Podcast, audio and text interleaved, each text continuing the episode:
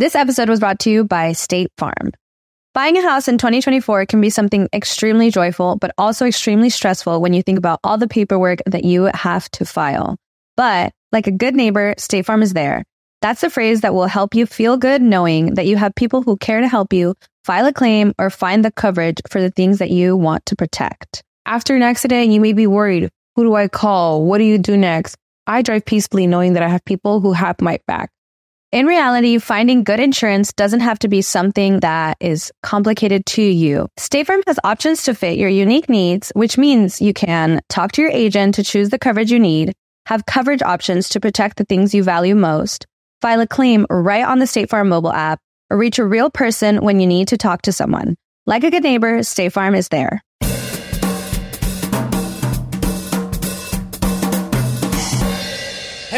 Mi gente amada, y bienvenidos al episodio 32 de Bla, Bla, Bla. Muchísimas gracias a todos los que están escuchando. Eh, si lo estás viendo por YouTube, por favor, suscríbete al canal y activa las notificaciones. Si lo estás escuchando desde Google Podcast, Apple Podcast, Spotify, tus nalgas podcast, gracias. Y si lo estás viendo por Patreon, tú sabes que eres mi favorito y tú sabes por qué.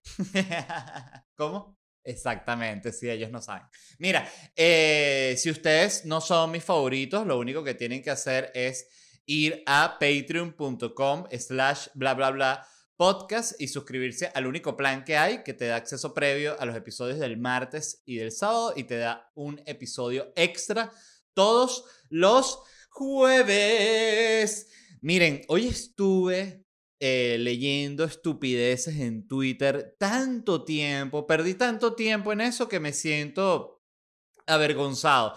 Y lo otro que hago, y lo quería comentar justamente para eh, usar mi propio espacio para desahogarme, coño, es escribir hilos complejos en los cuales quiero demostrar una idea, algo de lo cual quiero hablar, eh, un tema que es muy importante para mí y paso, eh, puedo pasar eh, horas, no voy a decir horas de ocho horas, puedo pasar una hora, dos horas en este tema, un hilo largo, voy editando cada tweet, aquí qué quise decir, esto aquí no, fíjate, aquí estoy dando la idea errónea, ese no es el punto, y de repente hago todo eso y digo, pero ¿qué pendejada estoy haciendo? Por Dios, lo que tengo que hacer es ponerme a escribir mi mierda y, ponerme a trabajar. Entonces, pero ¿cuánto tiempo pasa uno así descargándola en Twitter? Para mí Twitter, de verdad, debo decirlo, es una enfermedad. Porque para mí Instagram es una vaina mucho más light. Eh, yo que mi, vamos a decir, mi principal actividad de, de trabajo en Instagram es hacer las preguntas esas que hago yo realmente me lo gozo porque es, interesante leer las cosas que tiene que decir la gente, que casi siempre el 90%, el 80%, voy a decir, de los mensajes que recibo son, eh, le estoy montando cachos a mi mujer, mi esposo me está siendo infiel, le estoy siendo infiel a mi esposo con mi jefe. Todo es ese peo, es una vaina eterna. Y bueno, hay gente cogiendo primos, que eso ya se sabe. Yo no sabía que la gente cogía tanto con los primos hasta que empecé a hacer esas preguntas en Instagram, que todo el mundo, me cogí mi primo, me cogí mi, prima, mi prima con prima, primo con... Todo el mundo se cogió los primos. Y dije, bueno, pero yo no he cogido primas, entonces seré yo el, el anormal. Me lo pregunté porque era tanta, tanta, tanta, tanta gente. ¿Sabes cuando es tanta gente que tú dices, pero ¿Qué pasa? ¿Soy yo el loco entonces? Porque si el 100% del planeta coge primos, bueno, comenten ahí en, los comentarios si ustedes cogen primos, no lo sé. el punto era que estaba leyendo las noticias hoy, me sorprendió cuando estaba juntando ya las del programa, cuando, porque cuando hice como la pasada de ver qué noticias tenía, noté que eran todas relacionadas al coronavirus, entonces por eso dije, bueno, han pasado 32 programas desde que arrancó el podcast, creo que puede ser un buen momento para hablar del coronavirus otra vez, que ya lo hemos hablado, pero digo como fue quizás en el primer episodio tiempo de coronavirus. Eh, la primera noticia que les voy a comentar es que ya, señores, se viene, la vacuna está prácticamente lista, parece que mañana, no mentira, esto estoy, estoy exagerando, pero sí, hay una vacuna de una empresa llamada Moderna que ya está en la fase 3 de la fase 2. eh, estuve viendo un video hoy de un médico que lo explica y lo que dice el tipo Eric que que la vacuna tiene dos fases, ¿no? La primera fase es la fase como de pruebas animales, ¿no? Que agarran y pullan un montón de ratones y gato y perro y gallina, águila, rinoceronte. El humano jode a todos los animales sin discriminación. Ahí sí se puede decir que es una de las pocas áreas donde el humano no discrimina, es eh, en joder animales todo. Todo, todos los animales los ha matado todo, y todos los animales los ha cogido. Eso es una cosa que es así. Pero bueno, el punto es que pasa esta primera fase que prueban todas estas vacunas en, el, en los animales, que además, según explicaba este tipo en el video, ya como que el COVID, al ser una de estas enfermedades que son del tipo pulmonar, ya como que ellos saben como que ah, es este tipo y ya tienen como que unas vacunas que arman ahí. Eh, entendí yo muy primitivamente como que, mira, ármate, lánzate esa que teníamos guardada, yo creo que puede funcionar para este. ¿Tú dices? Dale, pues púyamela a mí mismo, pues.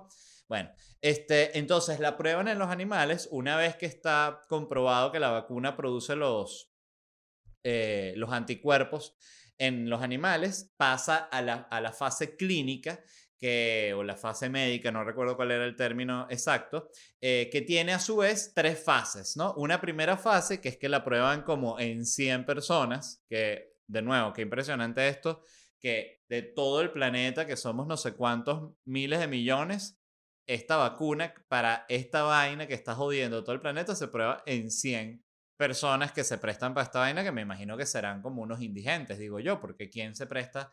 Eh, creo que para que te prueben la, la vacuna, tienen que, este, sí, tienen que meterte a la enfermedad, creo, no estoy totalmente seguro, capaz estoy eh, inventando huevonadas. Pero bueno, en esta fase la prueben en estas 100 personas, si estas 100 personas se recuperan, se comprueba que él produce los anticuerpos perfectos y tal, pasa a la segunda fase que la prueban como que 3.000, 2.000 personas y ya si esa pasa esa, esa fase, que estas fases son para saber si, bueno, básicamente primero para saber si la vacuna te mata o te deja, te deja jodido de alguna forma, ustedes me entienden.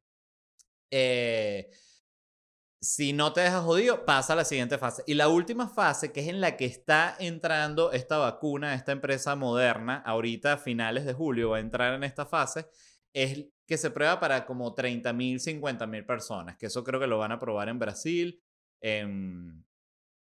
no sé dónde más escuché otro país que era que le iban a probar, pero este, en países donde haya mucho, mucho coronavirus, ahí lo van a probar. Este, pero ya esta ha, pasado las otras dos fases, entonces se tiene muy buen prospecto la cuestión. Entonces decían que esta, esto puede estar disponible para... ¿Para cuándo era? Para finales de año, exacto. Porque entraba ahorita en julio en, la, en esta fase final, que de nuevo infectan a esta gente, y en esta fase también es en la que ponen un, hay unos, unos de los que lo prueban con placebo, que es que a unos les inyectan la vacuna y a otros los inyectan agua, ¿no? Que es como una broma de mal gusto, ¿no? Tiene un fin científico, pero si a ti te toca el placebo es como que, oye, mira, con tu juego me pude haber muerto, que sí, pero ya pagamos. No sé cómo es la gente, cómo se podrá uno ofrecer de, de conejillo de indias. Voy a poner cómo ser conejillo de indias. Mira, aquí está ya la primera. Google es una cosa fantástica. ¿Cómo ser conejillo de indias en un laboratorio? Dice. Y aquí es como un blog que dice mi experiencia con el Viagra o cómo ser conejillo de indias en un laboratorio. No, bueno, pero este lo que quería era echar machete. ¿Qué vaina es esta? Para ver, él dice, durante la primera primavera pasada me convertí en uno de los pocos más de 25.500 conejillos de indias en los que se experimenta los que le experimenta la industria de los medicamentos genéricos del país. Por prestarme a ellos recibí una compensación de 3.500 pesos, pero no sé de qué país es esto, será unos pesos, pues dependiendo del país que sea, esto puede ser que sí, 2 dólares. 3.500 pesos libres de impuestos, luego estar internado durante 42 horas en una de las 21 clínicas de terceros autorizados, avaladas, ta, ta, ta. Vendí literalmente 90 mililitros de mi sangre. Ta, ta, ta. Entonces está, bueno, una cosa un poquito larga que no voy a leer aquí en el programa, ¿no? Porque imagínate ese tiempo muerto, qué terrible. Pero bueno, ya saben que si eres conejillo de India te dan un dinero que es lo justo, ¿no? Por supuesto. Entonces me pareció eh, genial esta noticia porque la verdad creo que la vacuna ya es lo que va a solucionar esto porque, bueno, yo que hago shows en vivo, eso ya este año yo lo, lo doy por muerto porque lo veo muy, muy difícil que, que este año ya estén las condiciones para, estén, para, para hacer eh, shows en vivo y lo digo sobre todo con el tema de, de la incertidumbre que se da respecto a al abrir las fechas, porque se abre una fecha en un lugar donde de repente ya autorizan y ahí mismo eh, cierran, ¿no? Bueno, el caso de Miami es una locura, pero está pasando en todos lados. Entonces yo sí creo, esto es mis, mis, ¿cómo se llama? Mi predicción, pues yo creo que esto hasta, hasta el año que viene es que se empieza a normalizar el tema de las presentaciones en vivo. Eh, pero uno de los retos más interesantes que van a tener una vez que descubran la vacuna, porque fíjense cómo somos los humanos, que no basta con que, ajá, descubrimos la vacuna, ¿no? Listo, a meter, que la gente venga, que haga fila y todo el mundo va a estar, y hay gente que, a mí no, a mí no me vengas con el chip, a mí no me vengas con el chip, yo no soy estúpido para que tú vengas y que la vacuna y lo que me quieres es clavar alto chip. Eh, es un problema la gente antivacunas. Entonces, eh, va a ser uno de los retos. Porque, ¿cuáles son los argumentos de la gente antivacunas siempre? Una, que las vacunas dan autismo, que eso ya se comprobó que fue una investigación que se demostró estar, eh, demostró estar equivocada, y, pero estuvo al aire o suelta el suficiente tiempo como para que agarrara eso, porque saben que es, es interesante, pero yo siento que las señoras en general están más susceptibles a difundir fake news. Yo no sé por qué. Es un chiste clásico lo de la, la tía en WhatsApp, pero la tía en WhatsApp es algo que existe. Yo no tengo ninguna tía en WhatsApp, pero sé que existe la tía en WhatsApp. Em, y bueno, habrá algo en la genética de, la señora de WhatsApp que la hace ver una fake news y hace, ¡Oh!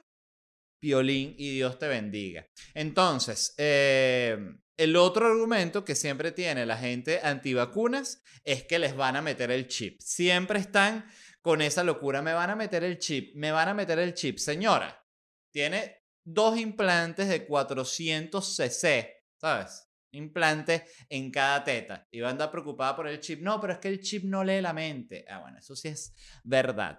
Pero incluso vamos a decir que el chip lee la mente, porque siempre de nuevo están con el tema, me van a meter el chip, me van a meter el chip, eh, voy para la vacuna y me meten es el chip con la vacuna. Ok, el chip te lee la mente, ¿qué tanto vale ese chip? ¿Qué tanto estás pensando tú que es tan importante que, ay, sí, que con el chip, Bill Gates va a agarrar el chip que te metió y, ay, sí, ahí sí él va a aprender a hacer unos negocios? Por favor, esto es para encontrar estos puntos en los cuales incluso teniendo la razón en lo del chip es una estupidez. Pero bueno, ajá, seguimos. Em, yo siento que a la gente antivacuna lo que hay que hacerle es darle la vacuna trampeada, como a los perros cuando les quieres dar unas pastillas que se las metes como una bola de, carne molida. Bueno, igual hay que hacer con las vacunas. Si hubiese una forma de poder em, poner la vacuna en pastillas, que yo no, no entiendo por qué se tiene que inyectar, ahí se ve mi, mi ignorancia, me imagino que es porque tiene que ir directo al torrente sanguíneo, porque si no te destroza el estómago o algo así. Eh, también lo pueden comentar en los comentarios. Siempre en los comentarios la gente corrige todo. A mí me escribe mucha gente correos, eh, como le paré... le di atención a un par de correcciones, me empezaron a escribir mil correcciones. Ya no, ya no les paro un coño. Entonces, eh, ¿A qué iba yo con esto de la, de la, antivacuna? Ah, que creo que hay que darles la vacuna eh, eh, así camuflada, ¿no? No en una, no en una, no en una bola de carne molida, porque no creo que los antivacunas les desean de comer. O quizás una bolita de carne molida pequeñita, la pones bien bonita, así la vendes como que es un plato árabe y le dices, mira, esto es un, un, un detallito árabe. Ay, qué rico, dice la persona antivacuna. Y le dice, estás vacunado. ¡No! Pero ese con chip, ese tenía doble chip, huevón. Agarra ahí. Mira, em, siento que es un poquito como conectando aquí lo que está sucediendo con el gobierno de Turkmenistán, que este, dieron la orden de usar mascarilla, pero dijeron que es para combatir el polvo, ¿no? Porque ¿qué pasa en Turk, Turkmenistán, que es uno de estos países locos. No estoy muy claro de cuál es la, la, situación política real allá, pero sí sé que tiene uno de estos tipos, dictadores, presidentes, algo así, que dijo que aquí en Turkmenistán no hay coronavirus cero. Y todo el mundo dice, ¿en serio? No hay. Y el que diga que hay, muerto. Entonces, nada, todo el mundo dijo, ah, bueno, entonces no hay coronavirus, pero como el virus está tan, tan candela, tuvieron que salir el gobierno y decir, miren, eh, aquí en Turkmenistán, tierra libre de coronavirus, vamos a tener que empezar a usar mascarilla, pero no es por el virus, es por el polvo. Hay mucho, mucho polvo, entonces, entonces eh, para que no, no estemos todo el día con la tosedera. Entonces, bueno, eh, mascarillas para el polvo. Entonces, qué locura, ¿no? Eh, lo cual me hace pensar que cuando se cree la vacuna, como ellos dicen que no hay nada de coronavirus ahí, también la van a tener que dar como que, bueno, gente, por cierto, nos vamos a estar vacunando todos bajo jornada de vacunación a partir del lunes eh, aquí en Turkmenistán, pero no es por el coronavirus, es porque mm, el polvo genera mucha alergia. Entonces tengo la casa allá llena, mitad de mi familia está con fiebre tosiendo por el polvo. Entonces vamos a tener esta vacuna especial para el polvo. Qué gente tan terca y tan ridícula. Otra cosa que está sucediendo es que la industria porno eh, va a venir toda cambiada porque dieron todos unos nuevos, eh, básicamente, reglamentos para las grabaciones en tiempos de coronavirus. Entonces, primero, la primera, evidentemente, primer requerimiento es que todos en el set tienen que usar mascarillas, los actores no tienen que usarla por dos razones. Una es por un tema de ventas y de marketing, eh, que no, como que no es tan provocativo ver a, gente eh, eh, echando y llevando machete con mascarilla y lo segundo es porque, bueno, porque no se puede mamar con mascarilla, que esa es como la razón más obvia. Entonces, eh, lo cual yo creo, siendo honesto, que justamente si quieren de verdad promover el uso de la mascarilla, lo que tienen que hacer es justamente hacer que los usen los actores pornos, porque si los actores pornos que salen en todas las películas eh, ni condón usan, si tú los ves a todos con la mascarilla, tú dices, coño, eso del coronavirus debe, estar candela. De hecho, sería la mejor de la promoción. Una valla así, todos los actores pornos así, totalmente desnudos, con mascarilla. Entonces, bueno, eh, ¿Qué es lo otro que hicieron para ver? Ah, bueno, les hacen una prueba el día antes, leí aquí en el artículo, deben pasar en cuarentena, o sea, les hacen la prueba esa noche, tienen que pasar en el hotel que les ponen en cuarentena, e incluso leí que les revisan las redes sociales porque se, dan estos típicos casos de, mira, pero ya diste ¿Estás bien? No estás infectado ni nada de coronavirus. Este, mañana grabas, no salgas hoy. El bicho sí, vale, no hay ningún tipo de pedo. Y después en las historias, ¡Uh! En un yate en Miami. Entonces, coño, no podemos grabar la porno, papi. Em, y lo otro, el otro lineamiento nuevo que van a tener es que se busca que sea la menor cantidad de gente en escena, justamente para evitar los contagios. Entonces, solo van a estar grabando parejas. ¿Qué quiere decir esto? Que las orgías y los tríos tienen que esperar por la vacuna. Que, así que gente que está viendo, swingers, la comunidad swingers, está sufriendo mucho la comunidad swinger. Entonces, señores, esperen por la vacuna y va a volver la cogedera sin ningún tipo de problema. Así que todos, todos bien, todos fuertes, unidos. Entonces, este... Mm, lo, lo cual incluso aquí, fíjense, anoté unos eslogans para, para usar el tema sexual como campaña de vacunación. Estas son algunas. Por un mundo con orgías, vacúnate. Está bastante floja esa, ¿no? Una pullada por todas las pulladas. Vacúnate. Y cuando me refiero a pullada, me refiero a gente penetrando a otra gente de una orgía en un departamento horrible. Un mundo con chips implantados a través de la vacuna puede ser triste, pero ¿sabes qué es más triste? Un mundo sin tríos. Vacúnate. Bueno, eh, por cierto, saludos a la comunidad swinger, de verdad, sufriendo mucho, mucho. Ya, bueno, es que las orgías por Zoom, eso sí no es lo mismo. Ahí sí Hay muchas cosas que se puede recrear el ambiente bastante, bastante por Zoom. Orgías, no tanto. Otra cosa que está pasando con el porno es que es difícil conseguir MILFs. ¿Ven? Poco obvio, pero qué interesante, porque claro, pues es la gente mayor es la que está más, más, eh, ¿cuál? Más, eh, sí, la que tiene más probabilidad de que le haga muchísimo daño el coronavirus. Eh, y lo peor es que ya MILF en la porno es que si una mujer de 38 años, de mi edad, yo tengo 35, pero bueno, casi, ahí. Yo ya me siento, de ahí, yo ya me siento más cerca de las edades mayores. O sea, cuando yo, yo ahorita que tengo 35, yo soy el tipo de persona que digo, ah, yo me siento, estoy más cerca del 40. Hay gente que tiene 35 y se siente más, no, yo estoy como de 30. Ahí son los caminos que tú quieras agarrar, ¿no? El camino como que vamos a decir el correcto, ¿no? Que es el mío y el otro que es el camino sumamente ridículo. Entonces, eh, otra cosa que está, que también está prohibida, eso sí no entendí por qué, en los nuevos lineamientos de la grabación de pornografía, es que estarán evitando el, el squirting, que no sé de nuevo qué tiene que ver el squirting con el coronavirus, pero bueno, prohibido el squirting. Frases que nunca pensamos que íbamos a escuchar. Prohibido el squirting. Aquí no escuerte a nadie.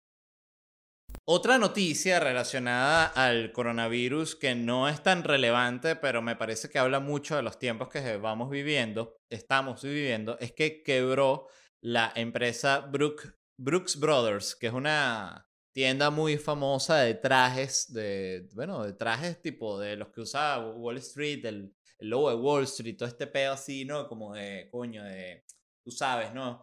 Bolsa de valores, Perico la prostituta, lo, todo, todo esto, ¿no? Quebró esto porque, bueno, ¿quién se va a comprar un traje en esta época que está todo el mundo en boxer, en pijama, en la casa, todo así, ¿no? O sea, entonces el, el traje desaparece en, Siento que además el traje es una cuestión cultural. Yo recuerdo que lo, lo vi en algún momento en arquitectura, no sé por qué, pero me imagino que lo, lo, habló algún profesor, pero que hablaban de cómo esto es un tema cultural del traje que se aplicaba, por ejemplo, en Venezuela. Tú veías gente yendo a trabajar con un traje con corbata y en un calorón, todo el mundo sudado en un metro, que es como que no tiene sentido el traje para acá. Está bien en un lugar que haya en estaciones, que haya invierno, pero la, la ropa tiene que ir evolucionando y ser cómoda, ¿no?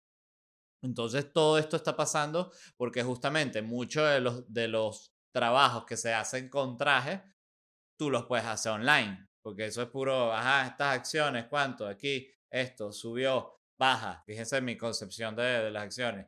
Tesla, Tesla subió, Tesla, Tesla subió. Sí, pero tienes otro dato de otra empresa. Tesla subió. Entonces, eh, se fue para la mierda. Brooks Brothers quebró yo lo que sí pienso es que si está en decadencia la empresa del traje, significa que hay otra industria que está en auge, que yo diría, que es la industria de, de, nuevo del boxer, de la pijamita, de la cobijita, todo eso se tiene que estar vendiendo muy bien y todo, y la pantufla, la, la industria de la pantufla debe estar viviendo uno de sus mejores momentos, uno de sus mejores momentos históricos, eh, porque la pantufla es como un, a mí me parece que es un accesorio muy, muy de casa, muy de estar en la casa, de verdad, la pantufla. La pantufla que es como un sofá para el pie. Entonces, tú te compras la pantufla, entonces, ¿por qué? Bueno, coronavirus, todo el mundo pasa tanto tiempo en la casa, viene la industria de la pantufla, crece. Entonces, creo que también se van a empezar a vender mucho más todas las cosas que sean como de la cintura para arriba, camisas, franelas, maquillaje, cosas para el pelo, todo lo que se vea frente a la cámara, al igual que también es muy probable que ya las, computadoras en un futuro vengan como con una cuestión de iluminación que te mejore, porque parte de lo, de lo que tiene que mejorar uno exigiéndole a unas empresas tecnológicas arrechísimas. Parte de lo que tiene que mejorar es que esta camarita de la computadora sea tan buena como esa. Bueno, ya, ya vamos para allá. No, ya. Entonces, bueno.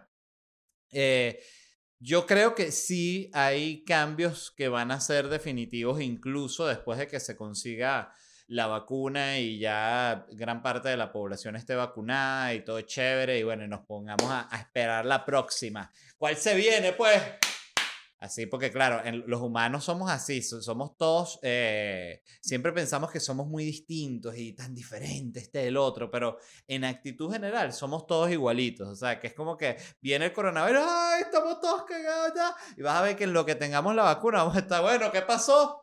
¿Cuál es la próxima pandemia? Que ya tengo estos huevones trabajando, puyando ratones para joder virus.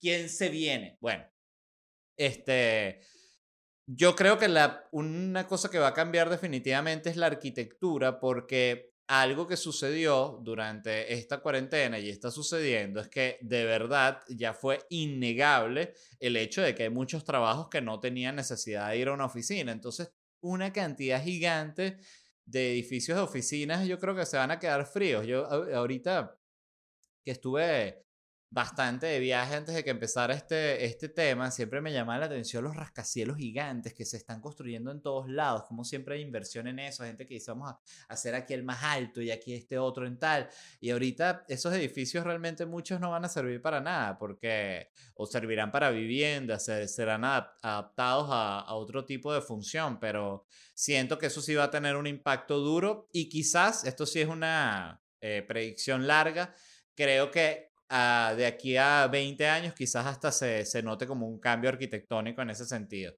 Y lo otro que creo que va a cambiar también totalmente es el entretenimiento, porque algo que cambió mucho durante esta etapa, siento yo, de la cuarentena, es que dejamos de ver a las estrellas de televisión en estos estudios gigantes con todos los juguetes, con todos unos sets de iluminación gigantes y cuatro cámaras y una que viene con una grúa y todo un peo y que entran 50 bailarinas y un coro. Eso está como ahorita, todo ese espacio se redujo y toda la estética se volvió muy enfocada a cómo es la estética justamente de los podcasts, que es este tema como de un estudio siempre mucho más reducido, no hay realmente ningún podcast así que sea, evidentemente hay todo tipo de podcast, pero incluso los que tienen estudios grandes no son nunca comparables a lo que es el estudio de un, de un late night. Y lo otro es que también la televisión en este momento siento que está muy, muy atada Ah, y que no entiendo por qué no terminan de desprenderse de esa vaina, que están demasiado atados a la cosa de los tiempos, o sea, que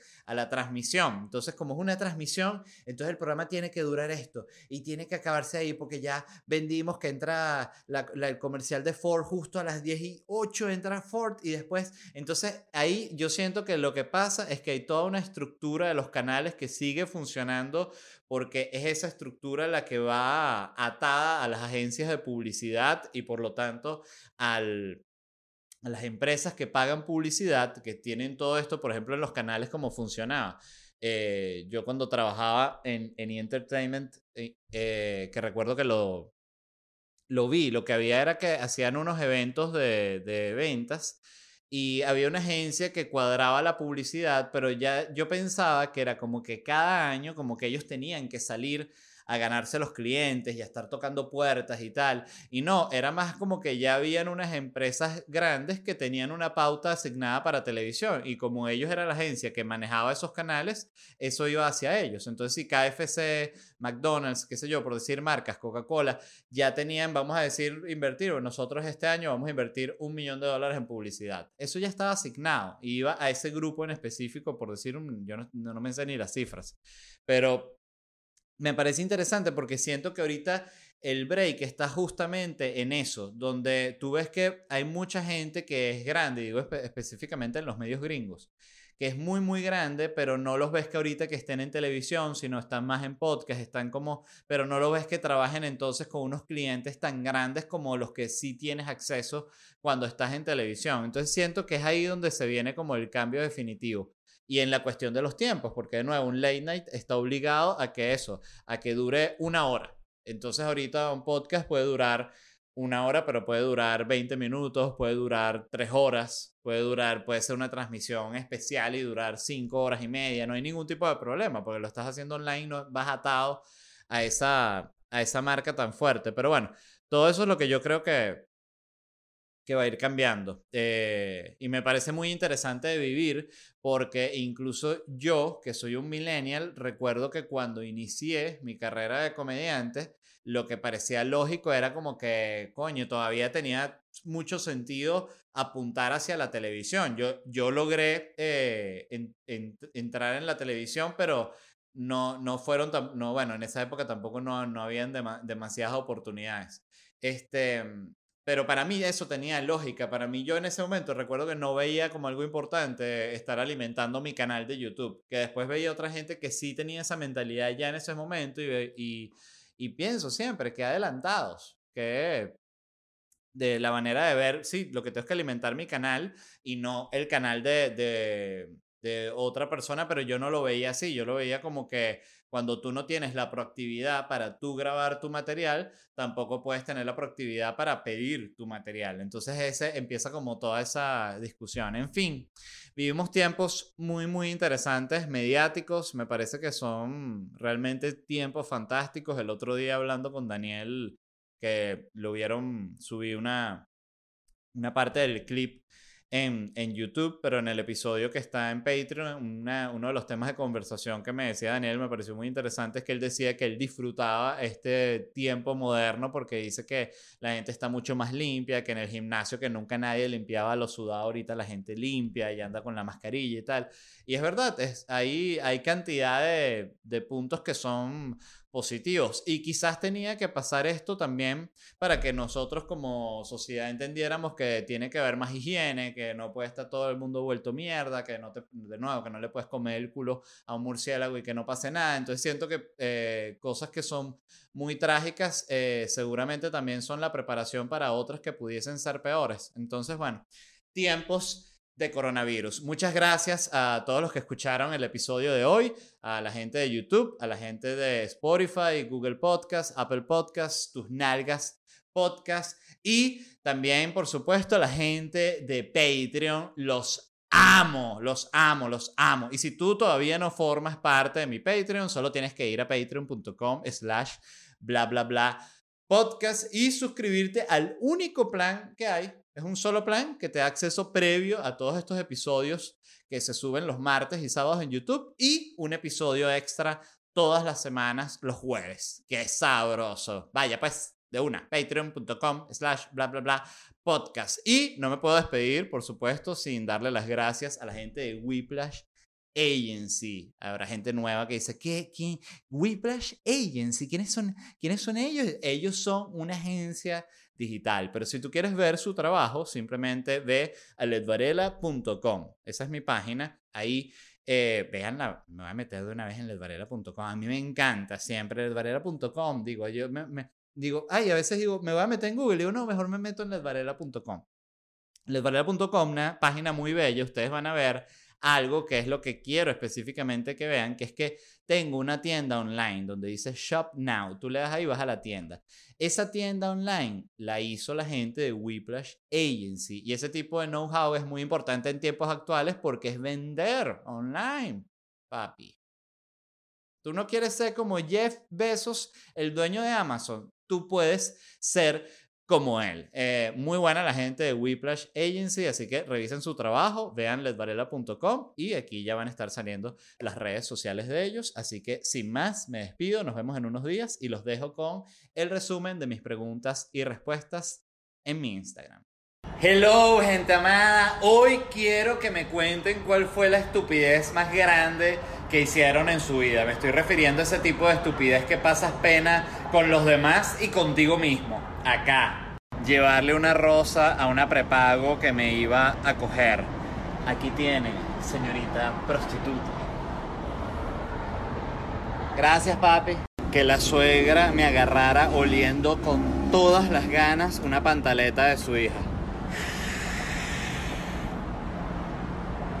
¿Qué detergente es este? Escupir con el tapaboca puesto.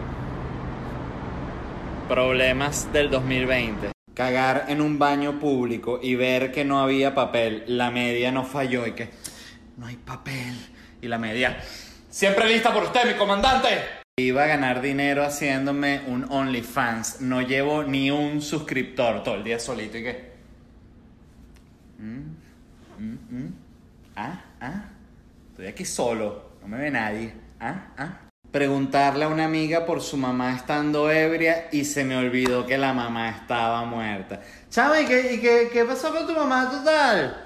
No, mi mamá se murió. Ah, ¿verdad? Casarme con otro hombre por papeles y terminar siendo marico. La homosexualidad era mi destino. Salir con un santero matagallinas que hablaba con piedras y creer que podía ser alguien normal. Sí, él es santero y mata a las gallinas y todo eso, pero el resto es un chamo normal. Le gusta Netflix, ¿estoy mintiendo? Cagar en casa de mi novia y no había agua. Y recogí la mierda y la lancé al patio. Y luego la familia y qué. Oye, hay en el patio como, como una cagada de humano. Encender la linterna de mi teléfono en la cuca de una chama con duda de que fuera trans, Brasil y sus betas. Y que, oye, ¿te molesta si veo si tu vagina es una vagina o es un pene?